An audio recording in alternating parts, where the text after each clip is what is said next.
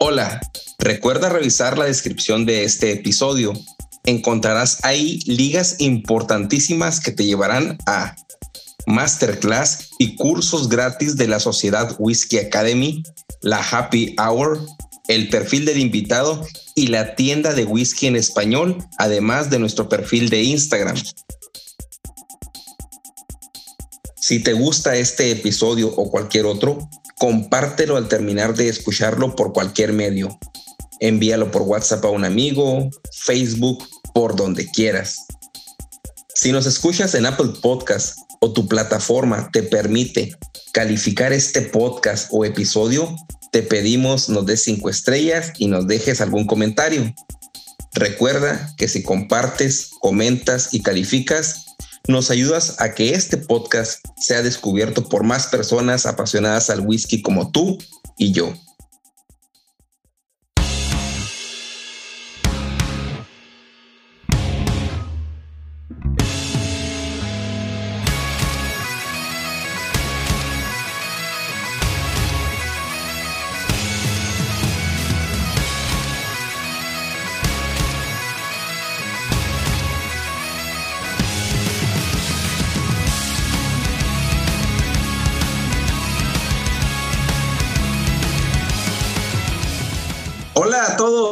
Bienvenidos a Whisky en Español, donde el whisky siempre es el primer invitado. Naum y junto con mis amigos Orlando y Edgar estaremos platicando sobre cada, cada episodio sobre diferentes temas relacionados con el mundo del whisky. Orlando, bienvenido, ¿cómo estás? ¿Qué nos platicas? Mil gracias aquí. Este, emocionado, curioso, un poco nervioso. Este es un tema de, si bien uno viene a, aprender y, y, en lo personal desconozco mucho de muchas cosas, pues de este tema particularmente, ¿no? Entonces vengo con, con la mente abierta, mucha curiosidad y para, para aprender todo lo que, lo que nos va a contar nuestro, nuestro invitado de lujo.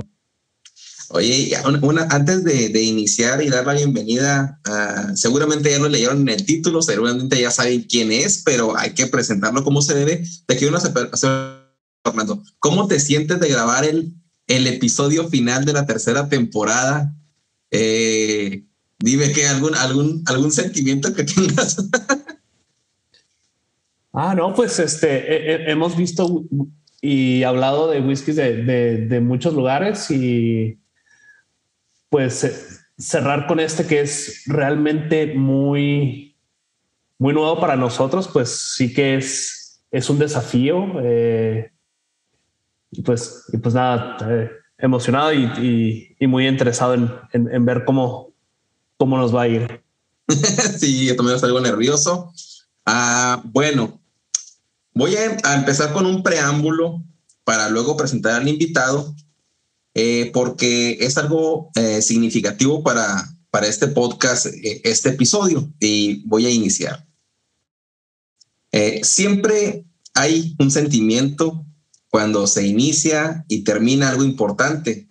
El día de hoy es la culminación de la tercera temporada de Whisky en Español que nos trajo por todo el mundo, con más conocimiento, invitados, risas, aventuras, frustraciones pero al llegar, al final, llegamos juntos, que es lo importante, a lo que un inicio planeamos. Gracias, Orlando y Edgar. Ahora, el cerrar una temporada más con un invitado, y qué mejor manera de cerrarlo con un amigo, con un whisky para toda la comunidad eh, latino y sudamericana que es digno de reconocer, es el whisky argentino. Por fin con un amigo que luego de 16 episodios y tres temporadas de este podcast, tenemos el lujo de contar con él. Porque sobre todo, pues no fue fácil. Él es quizá el más grande aficionado que conozca y no es para más. Tiene el canal más grande de habla hispana en YouTube y cuenta con alrededor de 75 mil seguidores, que cada uno de ellos sabe que puede contar con él y siempre les tendrá la mano. Señoras y señores, está con nosotros Héctor Speroni, mejor conocidos como Tito Whisky. Bienvenido, para nosotros es un honor. Buenas noches a todos, muchas gracias este, por la presentación, buenas noches Orlando, Héctor. La verdad que bueno, muy contento de estar acá. Este, no sé, ya hemos compartido alguna noche por allá por Instagram, este, larga noche de charla, muy interesante. Y bueno, sí, muy contento, la verdad, muy contento de estar acá y participar con ustedes hablando del whisky argentino. ¿Por qué no? Claro, y no podemos tener mejor anfitrión, creo yo, para el whisky argentino, que si para muchos es desconocido, toda una aventura, eh, muchos eh, lo estamos empezando a descubrir, eh, bien si no tenemos ahorita una botella presentando el spoiler, pero eh, tenemos al especialista. Pero antes de entrar al tema del whisky argentino, pues eh, nos gustaría conocerte un poquito a los seguidores del podcast. Quisiera que nos platicaras, pues básicamente, cuándo inició tu pasión y sabemos que tienes una biografía extensa en tu página web, en tu blog, tito.com, que describes con coma, con puntos y coma cada experiencia, cada viaje, cómo iniciaste tus primeros pasos. Pero sí quisiera que nos platicaras un poquito, eh, pues básicamente, dónde inicia,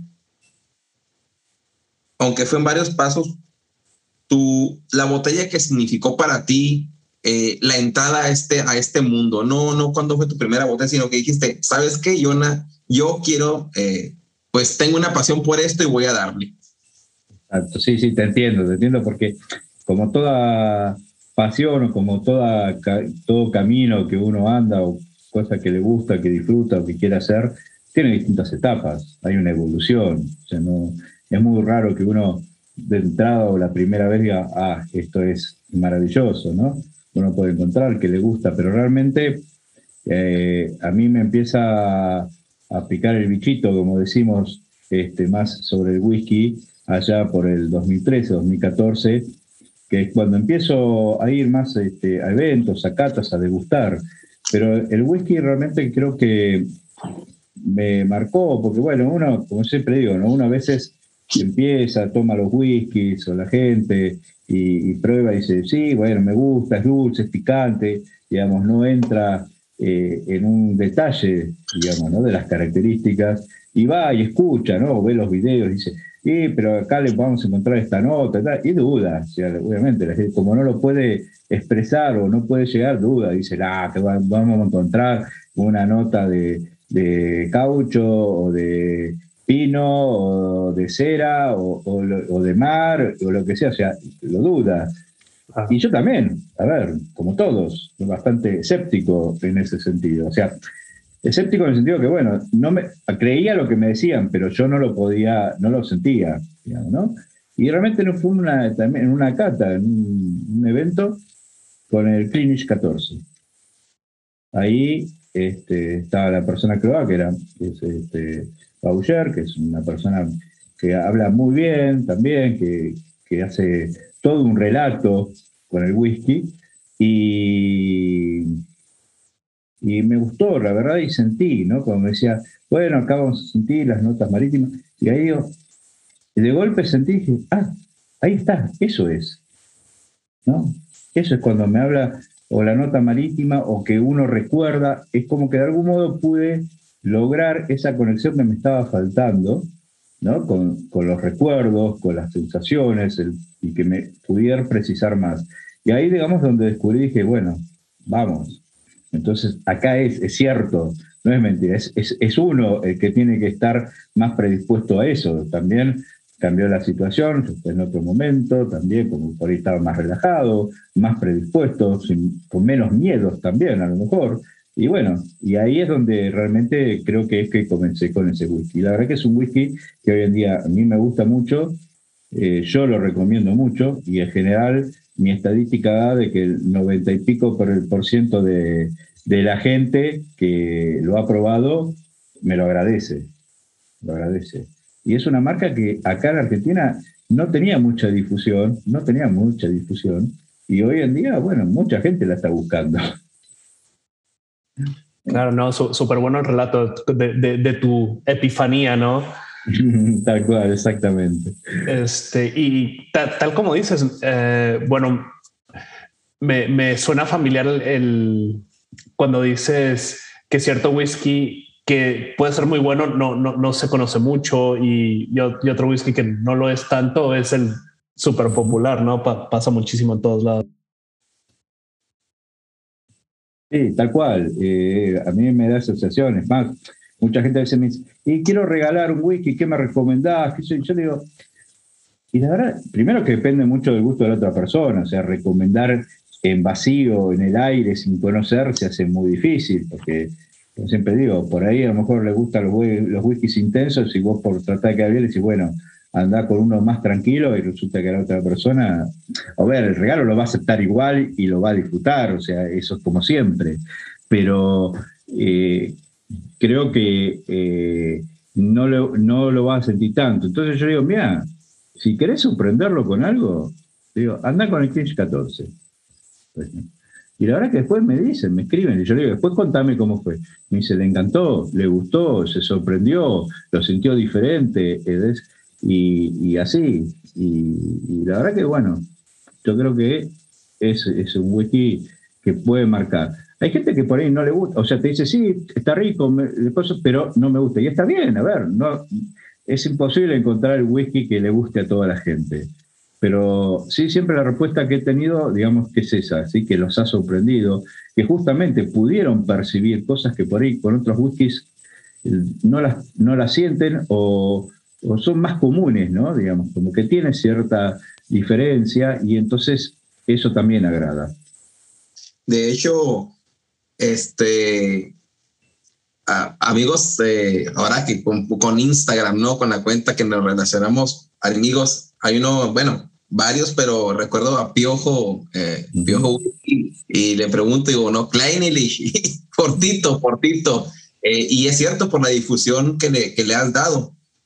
Eh, una pregunta para que, a ver si Orlando tiene otra, otra pregunta para conocerlo más. Yo sí tengo que hacer una pregunta. a desconozco, eh, sé que tienes una, una hija que te ayuda con la producción de tus videos. No sé si tengas más hijos, pero mi pregunta era, eh, ¿quién de tus hijos seguirá tus pasos? ¿No? como el Julio César Chávez, que tiene sus hijos, que continúan con su carrera. Bueno, mira, la verdad tengo una sola hija, es, Micaela, eh, pero bueno, tiene una pareja, son, conoce ya hace más de 10 años, que bueno, es parte de la familia, es un yerno, ellos viven juntos, este, y que le gusta el whisky. le enseñé y forma parte también del equipo de producción. O sea, mi hija, la verdad, eh, en esto eh, es, lo hacemos entre los tres y es una parte muy importante. ¿sí? o sea, yo soy el que pone la cara, que prepara material, eh, que habla y, avala lo que se está diciendo, digamos, ¿no? digamos, me hago cargo de lo que estoy diciendo en todo sentido. Este, soy el general cuando contestamos o hacen consultas, soy el que está contestando.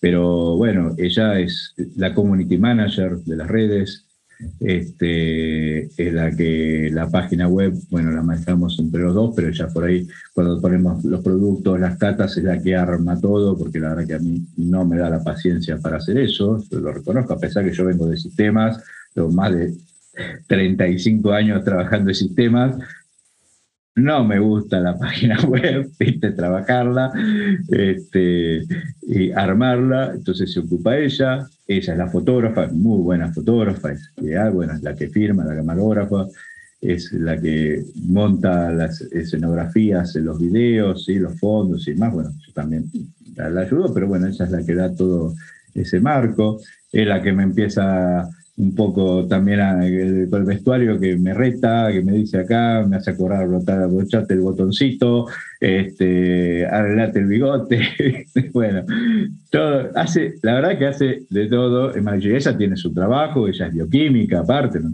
tiene nada que ver con esto, no le gusta el whisky, no le gusta el whisky, pero aprendió muchísimo eh, eh, estando acá y ella lo reconoce y por eso muchas veces ella contesta también algunas cosas, o en los vivos cuando estamos de moderador, ella está de moderador, y también Juan, este, la pareja, mi yerno, este, y contestan, bueno, Juan también sabe un montón, pero Juan se ocupa más de la parte de músico, y entonces se ocupa más de todo lo que es eh, el audio, la música, este, ponemos de fondo y demás, todo eso, eh, él está más en esa parte y aparte, bueno, también contestar los mensajes, los comentarios, ¿viste? Cuando son saludos y demás, bueno, todo. Y también un poco en las redes y nos ayudan, ayudar un poco a veces, porque a veces el manejo, la verdad que es mucho. Ahora, mucho más tranquilo, pero hubo un momento cuando sobre todo explotó YouTube, era impresionante, era estar recibiendo comentarios, cosas, viste, constantemente, y una filosofía que nosotros tomamos, viste, una regla que nos, nos fijamos siempre es, mientras se pueda, contestar todo contestar todo. Nunca dejar nada sin contestar. Porque es, eh, eh, siempre partimos de la base que queremos darle a la gente lo que uno quiere recibir del otro. Entonces, a mí me gusta cuando yo hago un comentario, consulto algo, pregunto algo a alguien que publicó algo que se supone que sabe o que va a responder, que me respondan. Entonces, yo hago lo mismo. Claro. Oye, wow, qué, qué sorprendente, Tito. Este, sí que es muchísimo trabajo y pues lo, lo, bueno que tienes un, un, equipo de producción que te respalda, ¿no? Este, creo, entre nuestros, nuestros invitados que, que, hemos tenido, en la gran mayoría todos tienen el, el, el whisky como, como hobby y tienen su, su trabajo de día, por, por decirlo así. En, tu caso, el, el whisky es totalmente tu, tu trabajo. Sí, tal cual. Yo dejé de trabajar en el 2017. No es, que me jubilé, sino que decidí retirarme del trabajo. O sea, un retiro anticipado. Me fui con, con mi dinero, obviamente.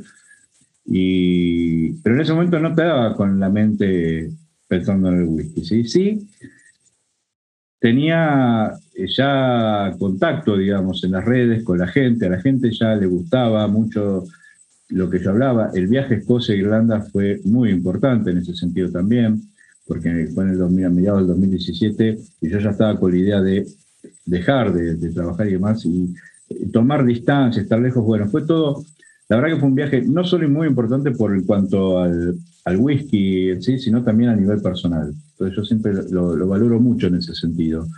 Este, porque bueno, uno sí puede decir, bueno, muy lindo ir, visitar las destilerías, el grupo de gente, la pasamos todo muy bien, pero a nivel personal realmente fue muy importante. Me ayudó a tomar distancia de muchas cosas, de verlas de otra manera, de pensarlas.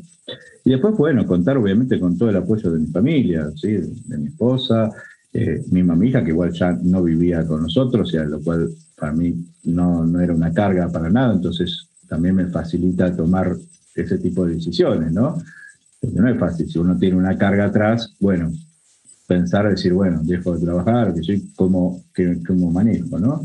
Eso ya era totalmente independiente, entonces, bueno, la carga era, somos nosotros dos, mi señora y yo, nos podemos arreglar perfectamente, estuvieron de acuerdo, te va a hacer bien, todo bárbaro. Me tomé un año sabático, digamos, yo dejé de trabajar, van a ser ya cuatro años, ahora fin de noviembre, y, y me tomé más o menos como un año sabático para pensar a ver qué hacer, qué vamos a hacer. Empecé a estudiar reflexología, que era una cosa que a mí me gusta, o sea, los masajes en los pies y demás, que me gustaba mucho, en ese sentido era bastante autodidacta, yo ya lo hacía y demás, pero bueno, estudiarlo también como una profesión, como una salida, de última me iba a dedicar a eso también. Y, la verdad que y con el whisky me iba entusiasmando cada vez más, o sea, había mucha respuesta de la gente. Y yo tenía idea, digamos, bueno, podría hacer algo, pero yo decía, ponerme con el teléfono digo, y grabar videos, qué sé yo, no me parece, digamos. Y aparte tampoco me animaba, porque la verdad que a mí me ven bla, bla, bla, todo muy crónico, ¿viste? Y, yo, y yo no era tan así, ¿viste? A ver, hay que, hay que reconocerlo, uno tiene sus limitaciones, tiene sus cosas. Este, siempre igual me gustó hace mucho tiempo, que yo trato de disfrutar de la vida mucho antes, de, divertirme, de tratar de pasarla bien, de ponerle una onda más positiva las cosas, ¿no? De, no quedarme, sino de, bueno, avanzar. Lo que fue, fue y hay que continuar. Y bueno, y vamos, vamos, vamos para adelante. Este, y sobre todo cuando son cosas, digamos, bueno, qué sé yo, que tengan que ver con cuestiones económicas, plata, decir, bueno, es plata en definitiva, a ver, este, continuemos, perdí, no importa, vamos, se recupera, así como vino, se fue, va a volver. Y, siempre fue con esa mirada. Entonces, nada, qué sé yo, yo tenía ya esa visión. Y en el 2019, cuando volví de un viaje, este, ya estaba mucho más entusiasmado como para hacer algo. Y justo, bueno, nos juntamos el día que, volvimos, nos fueron a buscar al aeropuerto Micaela y Juan, y cuando estábamos acá en casa, me dicen, mira, estuvimos pensando, ya que las redes, podríamos empezar a hacer este, ¿por qué no haces video? Le digo, sí, yo tengo ganas, pero yo solo, después tengo que editarlo, y la verdad que no me anima, va, me anima, pero digo, me, trabajo, no sé si va a salir bien, viste, toda una cosa. No, no, no, nosotros te ayudamos, nosotros queremos estar, viste, nos ocupamos. Ah, bueno, digo, si es así, vamos para adelante, vamos, vamos. Y ahí, bueno, es que empezamos a pensar bien qué es lo que queríamos, cómo iba a ser este, el desarrollo, qué imagen íbamos a tener, cómo íbamos a desarrollar los temas. Y, bueno, y ahí comenzó, y ahí comenzó.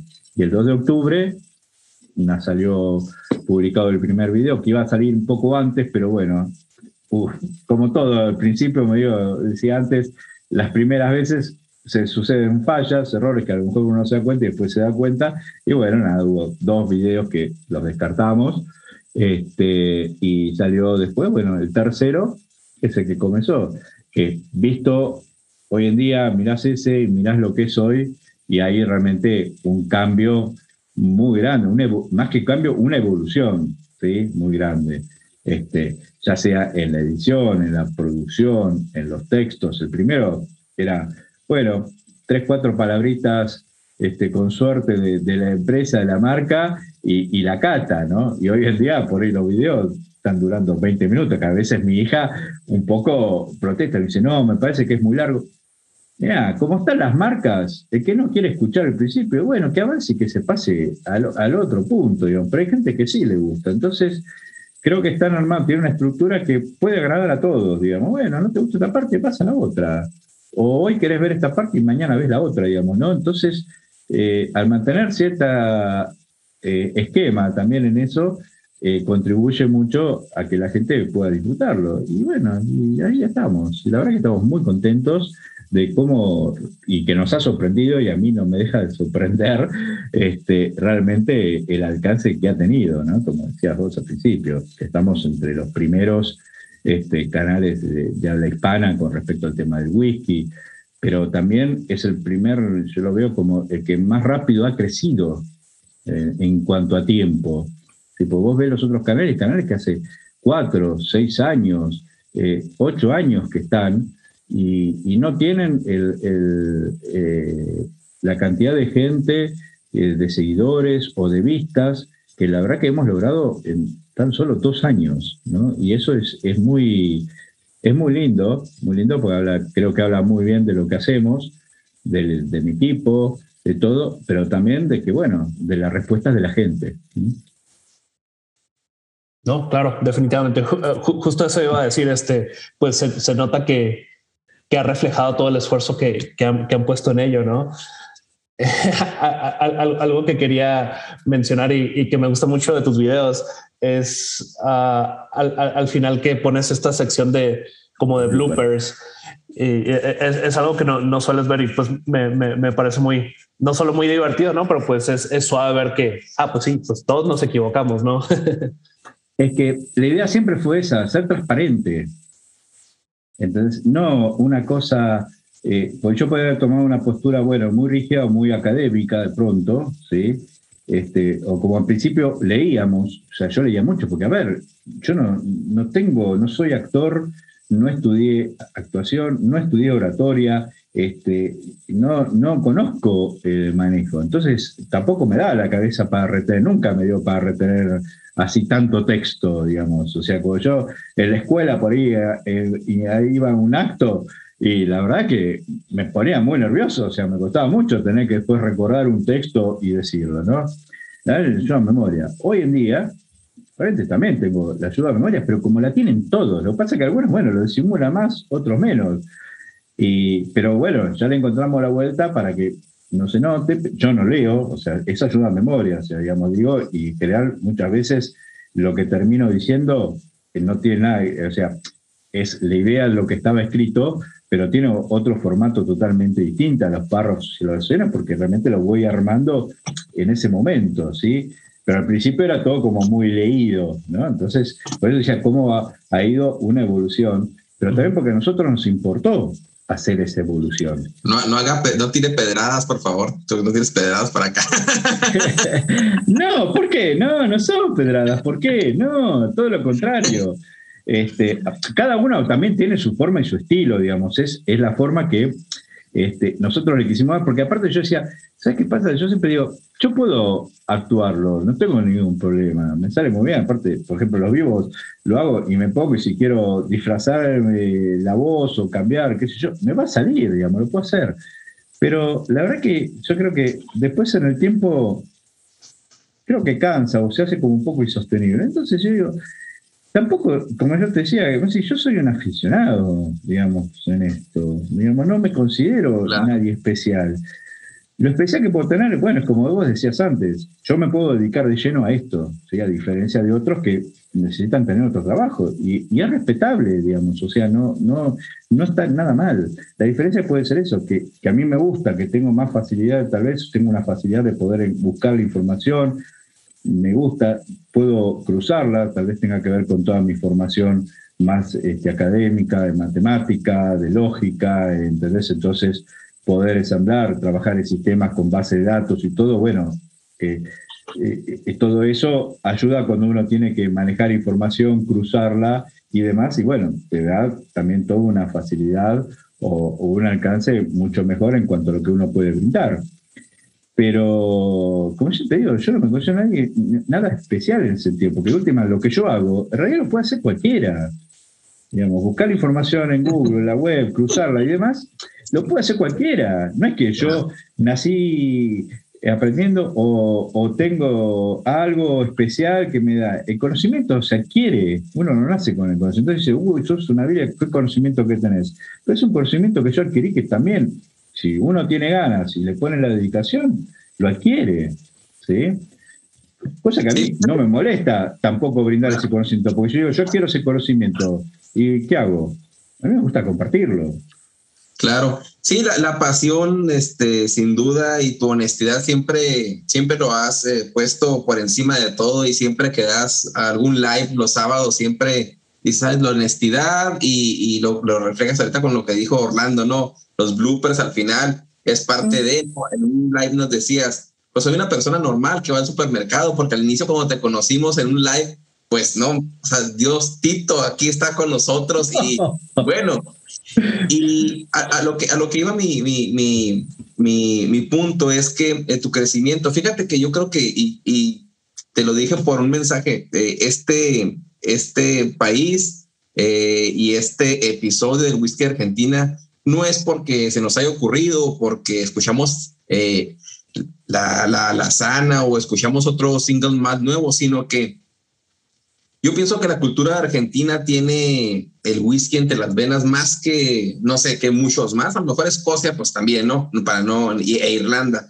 Pero eh, un punto muy, muy, pues un, un indicador importante es que tu canal, quizá por estar en, en, en, Argentina, y no, no le he hecho los méritos y no te los quito a ti, pero ha crecido mucho porque la gente vive como el fútbol, el whisky. Yo lo vi eh, cuando lanzamos este podcast.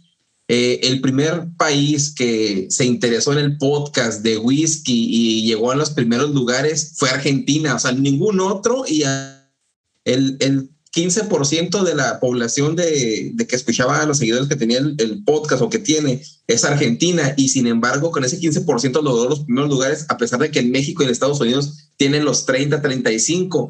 Entonces es la fiebre que se, que se vive ahí y gracias a, eso, ¿no? O sea, dijimos, Argentina tiene que estar en un episodio. Eh, antes de revisar la, eh, la historia y meterme a profundidad, yo no conocía tanta densidad de información hasta que busqué y total tiene total acierto, ¿no? O sea, Argentina es un país de whisky y pues felicidades por eso, ¿no? Porque muchos países quieren y no pueden, pero pues no sé, algo hay, algo viene, no sé, algo, algo importante está ahí. Sí, eh, coincido un poco con eso, realmente. Eh, claramente, obviamente, mi público, eh, nosotros hacemos las estadísticas todos los meses, las vamos llevando, porque también eso es lo que a nosotros nos sirve como para ver y ir viendo. Y es cierto, sí, o sea, nuestro mayor caudal de público es Argentina, pero también atrás, como es decir, bueno, a, diferencia por el tuyo, tenemos a México, tenemos a España, ¿sí? un 15%, 19%, eh, Colombia, toda Latinoamérica. Eso también lo que a mí, por un lado, me ha sorprendido, decir, bueno, que yo tuviera público de acá, está bien, digamos, es lo lógico. Estoy en Argentina, pero que de pronto eh, tener el, otro volumen, o sea, eh, más del 40% del público no es argentino, este, ah, qué importancia, ¿no? Digamos, qué, qué valor que tiene eso para uno, ¿no? Porque si, bueno, es un alcance mucho más allá de esto, o sea, no importa la idiosincrasia, o, a veces, bueno, vos decís, bueno, los modismos, por eso tratamos, yo trato de, en la medida de lo posible, de ser lo más neutro posible en el lenguaje, a veces obviamente se me escapa, este, porque es difícil, pero decir, bueno, más allá de eso, cómo eh, logra el alcance, ¿no? Y que va más allá a veces del desarrollo de los temas, ¿no? Sino como vos decías, ¿no? Por ahí la forma de expresarse, la forma de decir, que es lo que decíamos, nosotros buscamos eso, es un entretenimiento. O sea, yo digo, mi filosofía en esto es, más allá del whisky, la verdad, es que la gente se entretenga, la pase bien, porque para eso es YouTube, digamos, ¿no? Es un entretenimiento. Si tenés el valor agregado de que aprendés, genial, bárbaro, pero en realidad lo básico es eso. Y, los bloopers también, es, los bloopers fue una idea que tuvimos desde el principio. Yo le dije a mi hija, digamos, decía, poner los bloopers. Yo quiero que pongas los bloopers. O sea, al final, inventá, poné, elegí los vos lo que quieras, pero poné los bloopers. Tienen que estar. Porque justamente, como decís, es una manera de mostrar, a ver, todos nos equivocamos. Oye, Tito, eh, ahorita que mencionabas que iniciaste en esto en el 2017, 2018, eh, yo, yo, yo visualicé así, es casi como cuando inició el, el single malt argentino, entonces eres ahorita un, un tres años igual que mm. ellos y, y estás despegando. Fue, uno de los pioneros. en realidad el canal empezó en el 2019. Este, pero yo ya tenía en el 2017, después del viaje, ya me, estaba haciendo muy conocido eh, en los grupos de Facebook, en las redes, yo participaba mucho, y justamente fue una de las cosas que a la gente le gustaba, mi respuesta, mis comentarios. Yo reseñé mucho el viaje en un grupo, subía las fotos, las crónicas del viaje, contaba las historias, que lo que había sucedido, las anécdotas del grupo, y a la gente eh, todo eso le gustaba, ¿no? O sea, esa cosa más espontánea. Después cuando íbamos a eventos, la gente se me acercaba, cuando fue acá la Whisky Live, la primera Whisky Live en el 2017, la gente venía, se me acercaba a preguntarme, a ver, del viaje de acá. Y yo, ¿quién soy? A ver, si apenas me conoces de Facebook, ¿cuánta importancia le estás dando este, a mi palabra, ¿no? Lo que yo te puedo dar, ¿sí? O, a pedirme que le recomiende whisky. A ver, ¿no? Es una cosa que, que pega. Este, y la verdad, nada, genial, muy lindo.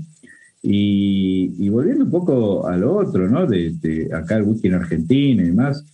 Sí, este, yo creo que acá hay como un mito, pero mal, un mito mal, ¿no? Digamos, creo que hay una, hay una falacia, ¿no? En cuanto que, porque vos escuchás a muchos dicen, no, el argentino no es de tomar mucho whisky y demás. Y, no es así, yo no lo creo, la verdad que no lo creo.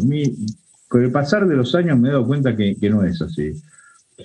Creo que no se animan por ahí muchas veces a decirlo, pero el argentino consume whisky, ya sea que lo consuma puro o lo consuma mezclado, ¿sí? en un trago o algo, pero el whisky lo está tomando.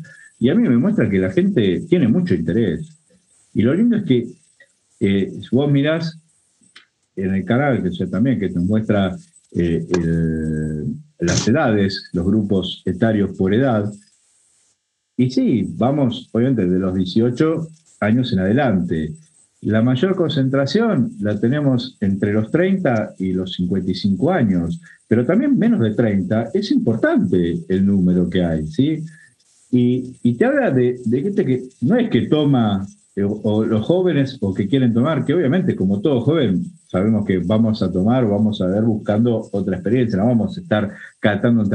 Pero hay muchos jóvenes que sí que tienen ganas, más allá de decir, bueno, tomo con mis amigos, me emborracho, lo que sea, quieren otra experiencia y empiezan a descubrir y lo encuentran. Entonces, pues es, bueno, va bien, porque si tienen interés y siguen, bueno, ahora que entonces realmente hay, empieza a haber una cultura del whisky. Tiene la oportunidad de seguir educando eh, jóvenes y se vuelven eh, eh, pues seguidores que van a ayudar hasta los 55 porque es la, es la, es la pues sí, la, la, la, línea que sigue, ¿no? O sea, eso es genial tener público joven porque no queremos puros expertos, queremos gente que aprenda. Sí, pero a ver, a mí no me molesta si hay expertos también y demás, o, que, y que me puedan eh, contestar o decirme, no, mira, en esto te equivocaste, o pienso, y perfecto, y yo te digo, tenés razón. Claro. Busqué, busco el dato. yo no tengo ningún problema de decirlo.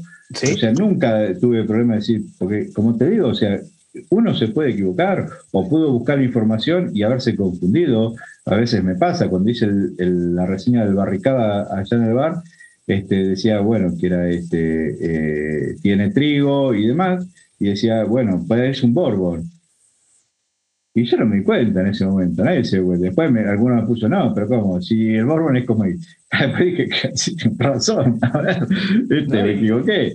Pero, viste, son esas cosas que uno dice, bueno, pero ¿por qué lo voy a ocultar o me voy a hacer tonto o me pusieron el comentario y se lo voy a borrar? No, a ver, tienes razón, se lo contesto y ya está, no pasa nada.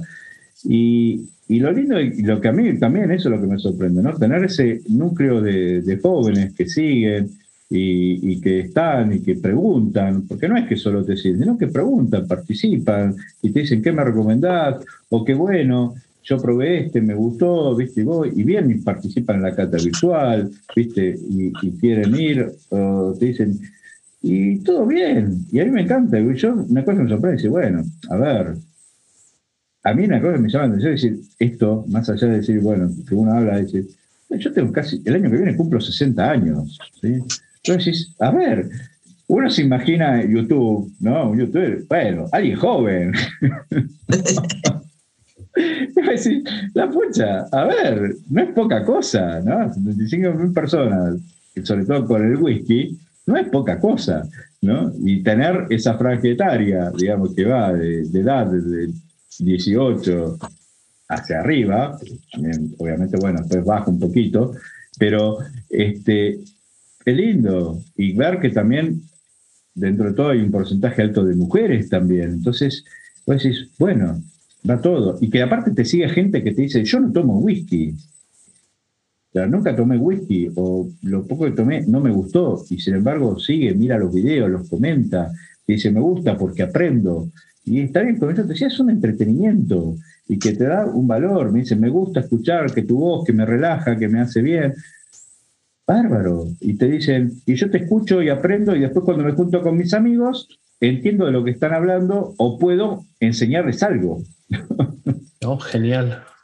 Es, increíble. A mí, la verdad, no deja nunca de, sorprenderme. y eso es lo lindo y lo que más a uno le, lo retroalimenta para poder seguir en esto. Claro. Claro. Eh, Orlando, ¿tienes alguna pregunta? Eh, no, no, no. yo. no, pues, eh, genial, ¿no? O sea, todo eso que nos estás platicando eh, sobre el crecimiento de tu canal y, se ve reflejado, ¿no? No es algo que, que, esté al aire porque pues uno entra y ve cada sábado eh, los, los, que tienes ahí, los, los seguidores y que preguntan y, y las preguntas eh, de gente nueva aprendiendo, gente experimentada o no experimentada contestando, tú pues siempre tratando de aportar para persona no se quede con la duda. Genial, genial, genial. Eh, creo que este es un marco grande de, de referencia de quién es Tito Whisky, para aquellos que nos están escuchando por primera vez, eh, al final va a dar sus redes sociales y va a, ver dónde lo pueden buscar, pero creo que es eh, momento de entrar en materia, que es el whisky argentino. Antes de, entrar, eh, vamos a dar la, la, noticia de la semana, la noticia del episodio, del, del, del episodio, el cual tiene que ver esta, esta noticia es un poco interesante porque es una contribución de el whisky con una línea con la que se marida o tratan de experimentar eh, y muchos pues eh, como yo no que fuma puros o cigarros. Resulta que Buffalo Trace acaba de lanzar al mercado un puro sí eh, la nota dice que Cigars International, Cigars International es como la eh, Whisky Exchange de los whiskies, ¿no? Es, es la minorista más grande de, de puros que hay en el mundo. Eh, la noticia también esta semana fue que Pernod Ricard la compró, pero no vamos a entrar en ese tema. Bueno, será noticia para otro episodio. Bueno, la nota dice que eh, el minorista de puros más grande del mundo ha comenzado a vender una nueva línea eh, de puros llamado Buffalo Trace. Lo que quiero rescatar de esta nota eh, no es que, pues que los vende, ¿no? Y vamos a entrar en varios factores. Es algo muy importante es que ellos dicen, ¿saben qué? Esta asociación que nosotros tenemos eh, con, con, este Cigars International, dice Buffalo Trace, este no es un puro que, que añeja, como comúnmente otros lo hacen, sus ah, hojas de tabaco por cierto tiempo en barriles ex bourbon de Buffalo Trace, sino simplemente es una etiqueta porque el cigarro utiliza pues que capas eh, eh, ecuatorianas y capotes eh, brasileños y rellenos nicaragüenses, pero realmente no tiene nada que ver con Buffalo Trace, excepto la alianza comercial que se usa, o sea, básicamente puro marketing.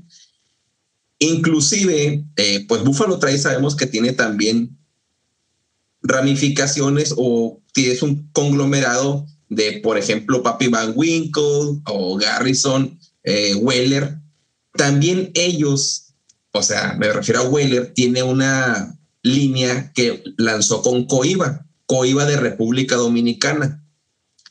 Pero ellos dicen también, ¿saben qué? Estas hojas de, pues las hojas de no son añejadas eh, en, en, barricas de ex Weller. Únicamente dicen que, que los torcedores de cigarros estaban tomando Weller a la hora de hacer el puro y le daban una nota que iba a acompañar perfectamente con, con, el, con el licor, con el whisky, en este caso whisky americano, y así, ¿no? Entonces, se están lanzando etiquetas al mercado de, de, cigarros, pues importantes, ¿no? Porque tú quisieras, ves una etiqueta de un puro de Buffalo Trace y dices, pues yo lo voy a agarrar, ¿qué tendrá?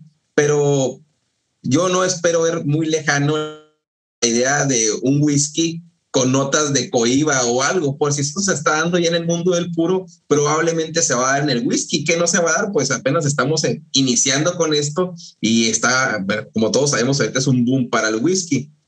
Eh, quería hablar de estas colaboraciones interesantes, ya que soy un fumador, imagino que algunos que están escuchando el podcast les gusta el mundo del, del habano, y hay esas expresiones, de, inclusive hay unas de Papi Van Winkle, la de Weller que les decía, esta de Buffalo Trace, pero ninguna de ellas tiene alguna propiedad de maduración de sus hojas en ex barricas. Únicamente es la asociación con Cigars International y con Drew Estate, que es otra de las grandes compañías que elabora algunos cigarros.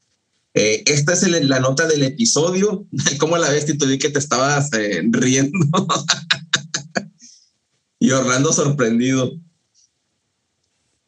Bueno, la verdad que seguimos como siempre con lo mismo, ¿no? O sea, puro marketing, ponemos una etiqueta o algo y no decimos realmente lo que es. Y, la verdad que es, es, una pena, ¿no? Porque creo que eh, es, el nombre de pronto, ¿no? Porque la gente a la larga se, se, da cuenta, digamos, ¿no? O sea, sí sería interesante, porque como decís, yo no fumo, o sea, yo he fumado en algún momento sí cigarrillo, pipa, pero ya hace más de 30 años que, no fumo, este, puro habano alguna vez por ahí probé alguna cosa, pero la verdad que no, en eso no soy especialista.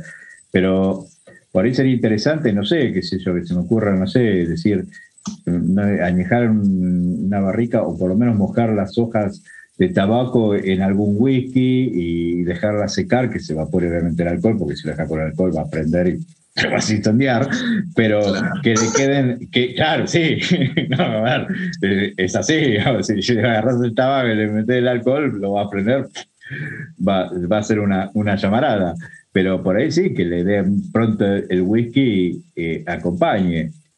No sé, un whisky con notas de, de tabaco, o sea, notas de tabaco sí, pero poder identificar un tabaco en sí lo veo como algo muy difícil, porque habría que mezclar el, whisky con la hoja de tabaco y eso no se puede hacer. ¿eh?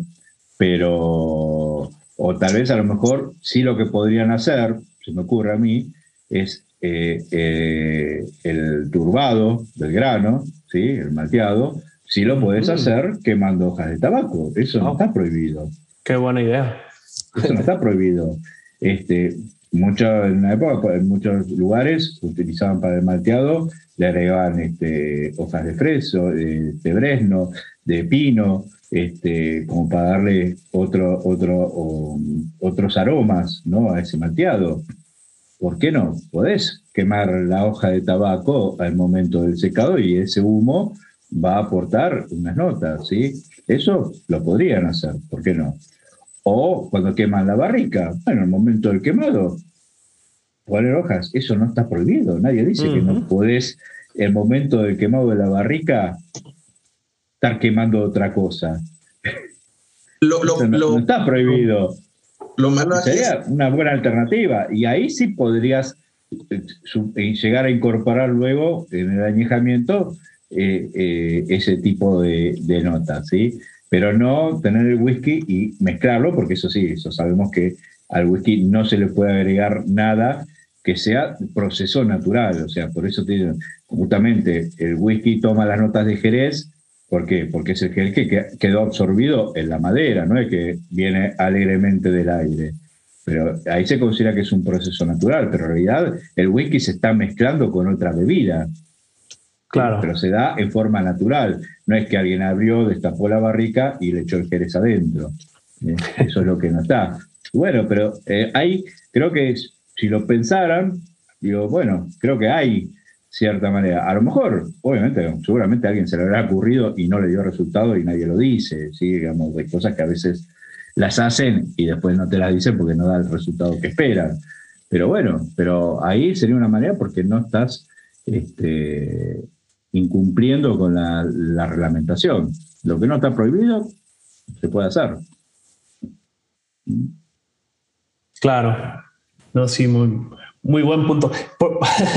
y, no, no, tengo datos para respaldarlos, respaldarlo, pero por ahí ah, recuerdo vagamente de que alguien sí, sí le echó algo de Jerez o algo, algo a, su whisky para darle más, más sabor, eh, lo, cual está prohibido, ¿no? Este, pero bueno, depende ¿no? de, las, de las legislaciones de cada lugar. Por ejemplo, en, Canadá sí, sí hay whisky con, con sabores, ¿no? Por ejemplo. Sí, en Canadá te deja llamarlo whisky, pero en realidad, bueno, fuera de Canadá no lo puedes llamar whisky. Claro. El Fireball es el caso más, más claro. O sea, dentro de Canadá vos vas a ver la etiqueta y te va a decir whisky. Pero cuando lo exportan, licor la palabra whisky. no está, dice licor. Porque en ningún lugar del mundo se lo van a aceptar como whisky.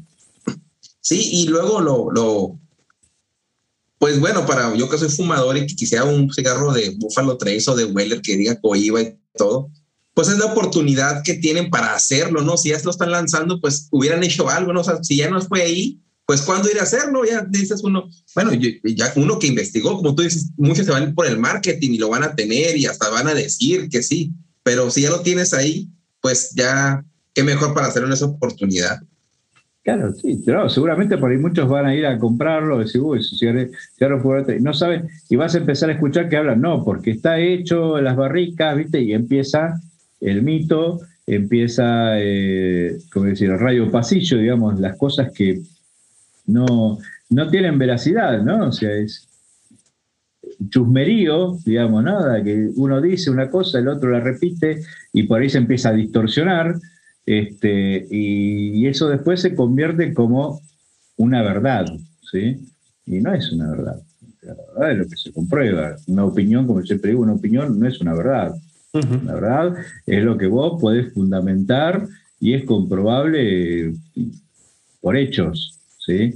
Este, si no, es una opinión. Y como tal, bueno, Sin puede duda. ser verdad o mentira hasta que se comprueba, pero no queda ahí.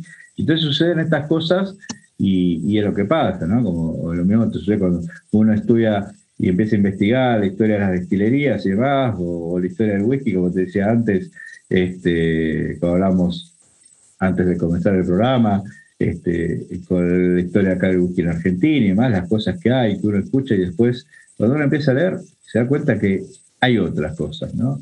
Y que mucho de lo que circula es puro mito, ¿sí? O son rumores que alguien comenzó y bueno, se fueron expandiendo. ¿sí? Y bueno, y eso es lo que pues por ahí mucha gente le queda y bueno, y no se da cuenta, ¿no? Está bien, pero que bueno, lo escuchaste y vos confiaste en la persona que, que te lo dijo. Y no está mal, pero bueno, es una responsabilidad también de los que eh, hablamos y difundimos, creo yo, ¿no? Por eso yo me lo tomo realmente muy en serio y como te decía antes, digamos, si yo hay algo, un tema que no sé, este, o tengo cierta opinión, pero yo voy a decir, bueno, mi opinión, ¿sí? O sea, no me atribuyo una verdad o una certeza de lo que estoy diciendo. Cuando yo digo una certeza o, algo es porque lo pude comprobar, o por mucho digo, bueno, yo encontré esta información, ahora la responsabilidad de esa información es de quien la dio, digamos, no es mía.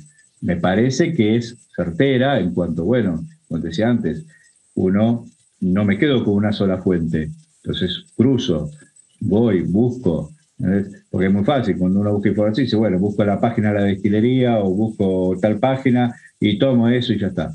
No, o sea, como decías, el trabajo que tenemos con los videos, la información, es muy ardua, muy profunda, no solo por el trabajo de postproducción y demás, sino el el preproducción mío es muy arduo, son muchas horas. En un video que sale de 20 minutos, eh, tiene un trabajo más o menos. Sí, vos decís, "Eh, 20 minutos, y bueno, te sentaste, lo grabaste, mirá. No, son 30 horas, 35 horas de trabajo, ¿entendés? Para que quede un video de 20 minutos. ¿Sí? Porque la grabación no sale de un saque, o sea, hay que, son varias tomas, volver a hacerla, después, y toda la preparación de información. Yo a veces me miro, a veces no me doy cuenta y de pronto veo que tengo abierto ventanitas que voy mirando y tengo como 30, 40, 50 Sí, sí, páginas sí, web.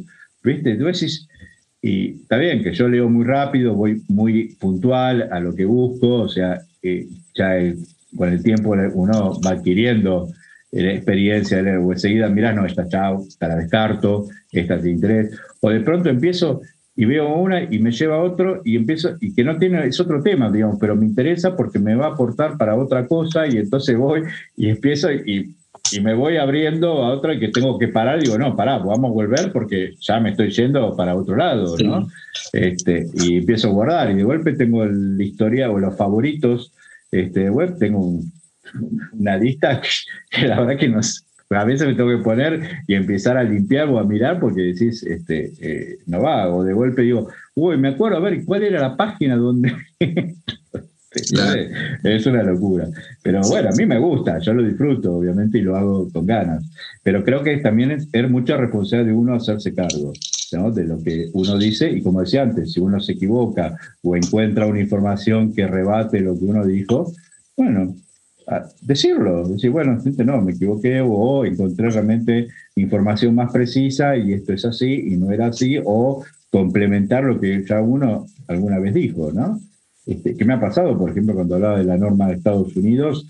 Bueno, realmente este, yo había interpretado mal una cosa, no la había leído bien, porque la verdad que yo en inglés no, no lo manejo, o sea, lo leo, pero viste cómo son las, las reglamentaciones de la norma que tienen unas redacciones que, que a veces son bastante confusas, este, Claro. están pensando un lenguaje, una forma, y que realmente hay que darle la interpretación y el sentido que buscaban con eso, ¿no? Entonces el traductor a veces no te da eso, ¿no? Entonces te puede generar cierta confusión. Pero hubo gente que me dijo, no, mira, en tal lugar mencionan esto así, así, y está bien, sí, es cierto, se me pasó, no lo vi, y después lo comenté y lo corregí en el blog, lo puse y tal, y ahí está, ¿sí? Porque creo que es eh, uno, también de esa manera uno aprende y le muestra a los demás que siempre estamos aprendiendo, que no nos podemos quedar. Sobre todo lo que tú dices, ¿no? Eh, el trabajo parece fácil y hay una frase que yo siempre, pues en mi filosofía de trabajo, porque pues todos, yo, yo al menos yo trabajo, tu trabajo también lo aplicas así, siempre haz que parezcan que las cosas sean sencillas y todos creerán que tu trabajo es fácil, pero realmente hay una organización detrás de todo esto para hacer que se logre y pues no, no, ahí están los resultados como, como mencionabas. Eh, esta fue la noticia del episodio Esperamos que a los compañeros, compañeros o colegas que les guste fumar, eh, o sea, de su, de su agrado e informativo. Y es momento de iniciar con la noticia, con la noticia, perdón, es momento de iniciar con el tema principal eh, de este episodio. ¿Sale? Voy a eh, con, con la nota que o con la, con la investigación que se realizó, pero eh, la mayor parte de esta fue de, cito la fuente, consumos de la York.blogspot.com y también eh, Tito eh, nos hizo favor de, de brindarnos información importante para complementar esto y voy a, a darles la, la información acerca del whisky argentino e inicio. Bueno, todo inicia en 1862. Eh, la nota señala que en este periodo es donde se ubica la primera señal del arribo a puertos argentinos de este destilado. En la página viene el documento tal cual. Sí, eh, ahí viene, eh, vamos a poner toda la información, vamos a ponerla en la descripción del episodio para que ustedes puedan accesar a ella. Y este documento aduanal de la época en la que encontramos la descripción dice y señalan y hacen conjeturas porque la descripción es eh, aguardientes exportados desde las Islas Británicas en el año de 1862. Eh, cabe resaltar que en este año de 1862 pues ya existían algunas de las destilerías o whiskies que conocemos y marcas pues que trascienden actualmente, que son como son Glenlivet, Talisker, por ejemplo, de 1843, eh, Glen Scotia de 1832 y entre tantas otras, ¿no? Pero la primera aparición eh, legitimada resulta ser una importación de origen, una exportación, perdón, de origen británico, descrita como aguardiente en cascos, en el año preciso de 1862 y la, el dato precisa 36 mil litros o 8 eh, mil 100 galones que llegaron a Argentina en recipientes de madera. Eh, eh, dice, bueno, ¿y cómo de, si dice aguardiente en cascos, cómo uno saber que fue otro destilado? Y hasta conjeturas y dice, bueno, en la época solamente había tres principales eh, eh, destilados que se consumían en Argentina y uno de ellos y el más popular era el Ginebra. Pero dice, no podemos eh, asumir que era Ginebra porque para empezar llegaron en cascos de madera y el Ginebra, descrito en, los folletos de, importación o documentos, era descrito como Ginebra, no como ah, agua, agua, aguardiente. Y la otra es que era el ron. Y el ron, pues no podía venir descrito de esta manera como aguardiente, porque ya se tenía, Argentina ya tenía comercio amplio con ellos y no había necesidad ni siquiera citarlo como tal cual, porque ya era ron. Entonces, la investigación apunta a que, pues, hace 159 años, los, eh, pues los aduanales que hicieron el documento lo describieron tal cual, al no especificar eh, tal cual como whisky la, la palabra, ¿no? Luego, 25 años después, ya en 1887, de aquella aparición inicial del documento, pues ya llegaron otros documentos de importación en las que ya se ponían hasta las marcas de los whiskies, ya no necesariamente era eh, aguardiente. Y hablamos de whiskies escoceses uh, y también el documento viene en, en la página que, que, les voy a poner. Whiskies como Gran, Gran Walker y Higgins. Y un cierto ejemplar irlandés. Uh, Tito lo tenía, lo mencionaste tú, Tito. ¿Cuál era el, el, el irlandés que, que citaban ahí? Y no tiene nombre, no, no lo identifican. Sí, no tenía nombre, ¿verdad? No lo identifican. Dicen whisky irlandés y no lo identifican. Por darme un poquito, quería agregar una cosita. Eh, en 1862, ¿sí? Posiblemente hayan dicho que era aguardiente, porque el término whisky realmente no estaba muy en uso. ¿sí? Este, Escocia y Irlanda, todavía se empezaba a utilizar whisky, la palabra whisky en, Escocia se registra en 1775 en el diccionario inglés recién, y recién aparece en las actas y empieza a mencionarse whisky para 1820 por ahí. ¿sí? Antes era considerado como una bebida espirituosa, como un licor, un aguardiente, ¿sí? un destilado. Este, de lo que más se hablaba en Escocia y, y vos encuentras los registros, es de ginebra o de gin. ¿sí? No, el whisky era como una bebida, un destilado más, un destilado de cereales, le decían en general. ¿sí? Este, así que posiblemente por eso diría aguardiente, porque tampoco acá se conocía la palabra whisky de pronto, ¿no? Cuando llegó eso, ¿sí? un primer embarque. Posiblemente antes también hubiera, pero el primer registro que hay es, es, tal como decís, es ese, por lo menos es lo que han encontrado la gente que, estuvo investigando. Claro, y luego pues no existían las redes sociales como ahora, ya un continente separado a, tres meses en barco, esa era, te, tuvo, tiene mucha razón la lógica que describe y la que tú nos explicaste. Eh, precisamente tu, episodio de Whisky Argentino se estrenó hoy, eh, ya tuve la oportunidad de verlo, magnífico trabajo. Y bueno, con la información aunque dicen, bueno, aunque el viejo spirit o espíritu ya era reconocido, estamos hablando de whisky, ya era reconocido y había disponibilidad. Recuerden que ya, cruzamos de, del año de 1862, ya pasaron 25 años, ya era conocido y había disponibilidad, eh, dice, de buenas etiquetas embotelladas de origen, o sea, desde Escocia pero su llegada a granel o en barricas no se detuvo. Inclusive hasta años finales de 1900 y las, primeras dos décadas de, del siglo XX, encontramos evidencias concretas de embarques a granel. En los embarques previos a 1900 era frecuente eh, las publicidades pues, ofreciendo ejemplares escoceses con marcas creadas por los mismos embotelladores argentinos, inclusive bajo el paraguas, bueno, quiere decir bajo, pues cubrían ahí eh, algunas distribuidoras o cadenas célebres como las legendarias GAT y Chávez. No sé si tú, Tito, pudiste o tuviste la oportunidad de probar alguno, no sé, la, no. o es meramente histórico. No, no, es un dato histórico, digamos, o sea, eh, la verdad que eso no puedo probar, pero hay muchas publicidades, se busca.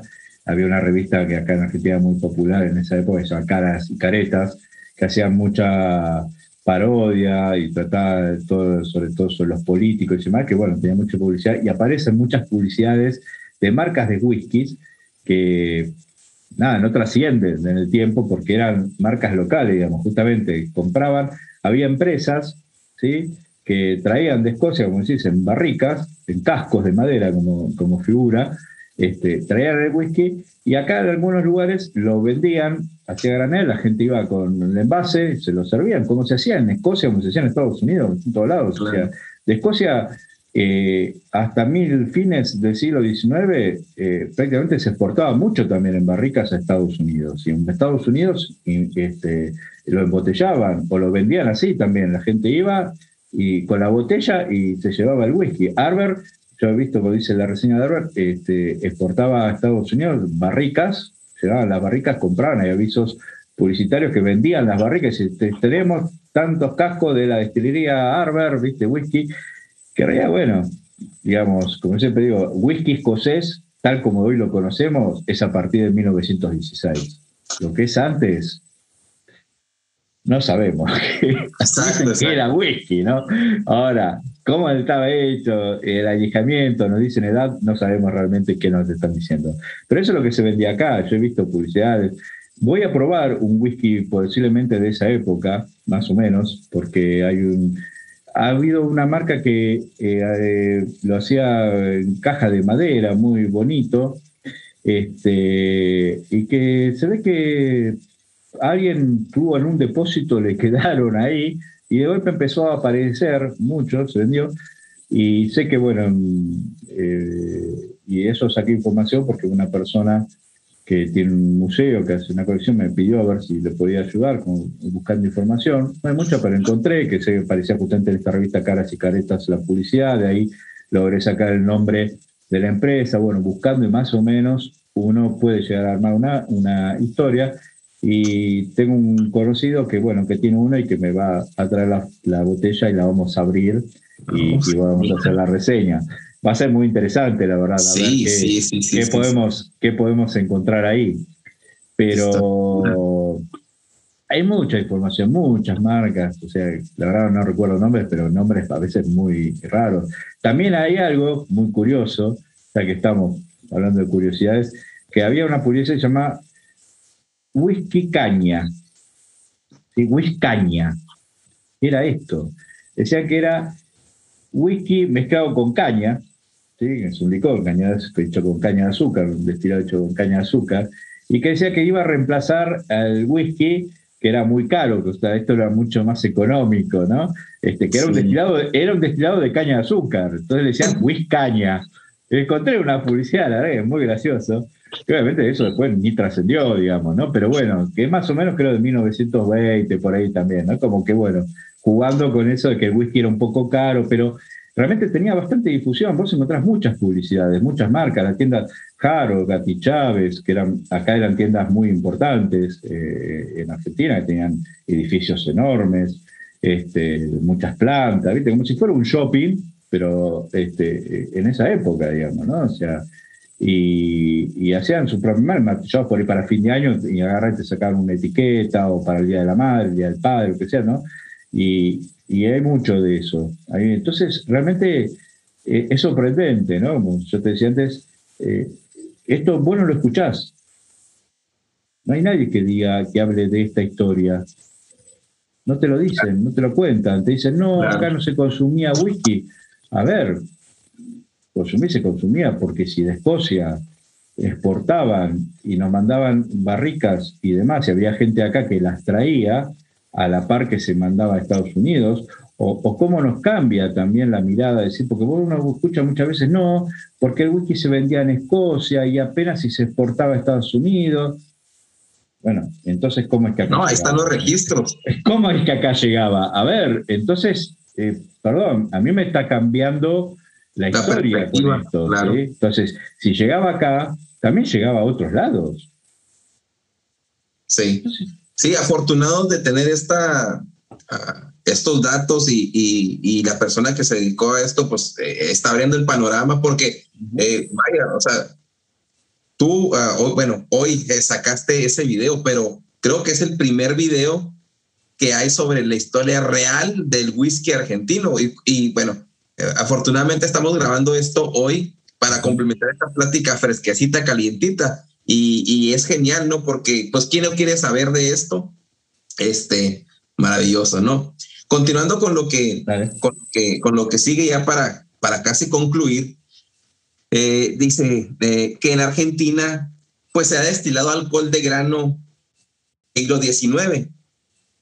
Claro, no se va a dar malteada, sino alcohol de grano. Pero este alcohol se utilizaba para elaborar whisky de grano, el cual se mezclaba con el whisky de Malta que venía desde Escocia y crear etiquetas de aquellos momentos. lo que nos lleva a etiquetas como las de hoy, ¿no? Eh, como creadores o blender price entre embotelladores locales, como tú mencionas, ¿no? Que hay ahorita un auge eh, en Argentina de blend Scotch Whisky y otras que realmente son 100% escocesas, pero que únicamente pues llegan a granel y en pues, y como en México también se utilizó que utilizaban ya nomás el agua y el colorante local para embotellarlas ahí mismo. O seña de esta, bueno, eh, datos de esta es White Horse, BAT 69 y 100 Pipers, ¿no? Eh, bueno, esto es lo que yo tengo de la historia eh, del whisky argentino y voy a agregar unos datos curiosos que me pareció interesante. Eh, estos son aportados 100% eh, de, del video de que vayan a verlo del whisky argentino, de whisky argentina de Tito, es que las publicaciones eh, de, de 1897, bueno, hay publicaciones que mencionan que John Walker estaba importando cajones, ¿sí? pero sin especificar el contenido. O sea, John Walker firmó, ahí va esto, no contenían, o sea, no, se sabe qué contenían, si llevaba whisky, si llevaban otras cosas, pero están los registros eh, en estos tiempos y eran pues directo a China, vaya, así, así de sencillo. Hay otra, uh, otra, otra dato importante e interesante, es que el primero de marzo de 1899 se registró eh, una marca para el whisky Irian Walker Sons. Y la nota más que para mí pareció más, más interesante por la popularidad del whisky Buchanan's es que en 1802 la firma de Buchanan's abrió una oficina en Buenos Aires y en noviembre de ese mismo año se registró la marca White Horse, ¿no? Interesantísimos para aquellos aficionados del whisky. Sí, perdón, te voy a corregir, 1902, no 1802. 1902, perdón, 1902. 1902, sí, eso también, como te decía antes, nos habla de cómo veían el mercado. A ver, si una firma como Buchanan, que se estaba expandiendo en ese momento, que eso yo también cuento la historia de Buchanan en la reseña que cuando la hice, y viene acá en 1902 a abrir una oficina, a ver, es porque consideraban que el mercado acá, el mercado de América del Sur, posiblemente, era importante. Si no, ¿para qué vas a abrir una oficina comercial? Igual que Johnny Walker, que después, más adelante, también abre una oficina acá y comienza a mandar las botellas, este, como te decía, viene el red, viene el black, viene la vieja, o sea, viene lo que era antes del red, ¿sí? el Old Highland Whiskey, ¿sí? y después eh, comienza a mandar el otro, o sea, apenas salió a los dos años que salió el Highland Wiki, ya lo teníamos acá en Buenos Aires. Entonces, eh, eh, como decía antes, ¿no? A ver, me parece que hay un mito o algo que no está, que quieren mantener algo que no es. Vaya a saber por qué, pero bueno, este, creo que nos habla que acá, entonces siempre hubo interés por el whisky.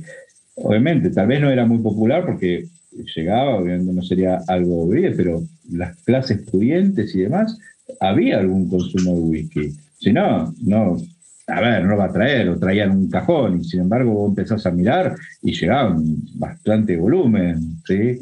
Obviamente no va a ser el mismo volumen que podrían llegar a exportar a Estados Unidos, pero este, había un interés realmente de consumir y que se mantuvo en el tiempo, y se mantuvo. Y, viene hasta, hasta nuestros días, ¿no? Porque menciona que durante los primeros eh, enseñado botellas que decías, ¿sabes qué? No recuerdo los nombres, de Y no quiero meterme en cabeza de once barra, pero en tus videos dices que hiciste hace poco, poco una cata de whiskies argentinos económicos que se les cambió con el tiempo el nombre y se les dejó de llamar whisky por lo mismo. Pero imagino que en aquellos años era llamado whisky a falta de, de regulaciones y la gente lo consumía y lo podía vender así sin ningún tipo de restricción.